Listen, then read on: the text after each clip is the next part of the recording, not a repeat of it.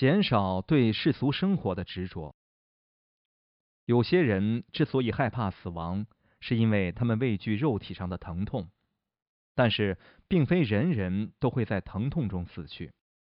是否如此，取决于你的业报。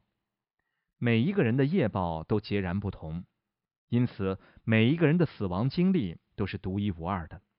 有些人不会意识到他们正在死亡，有些人甚至不知道自己已经死了，而且是已经死了几天或者几周的时间。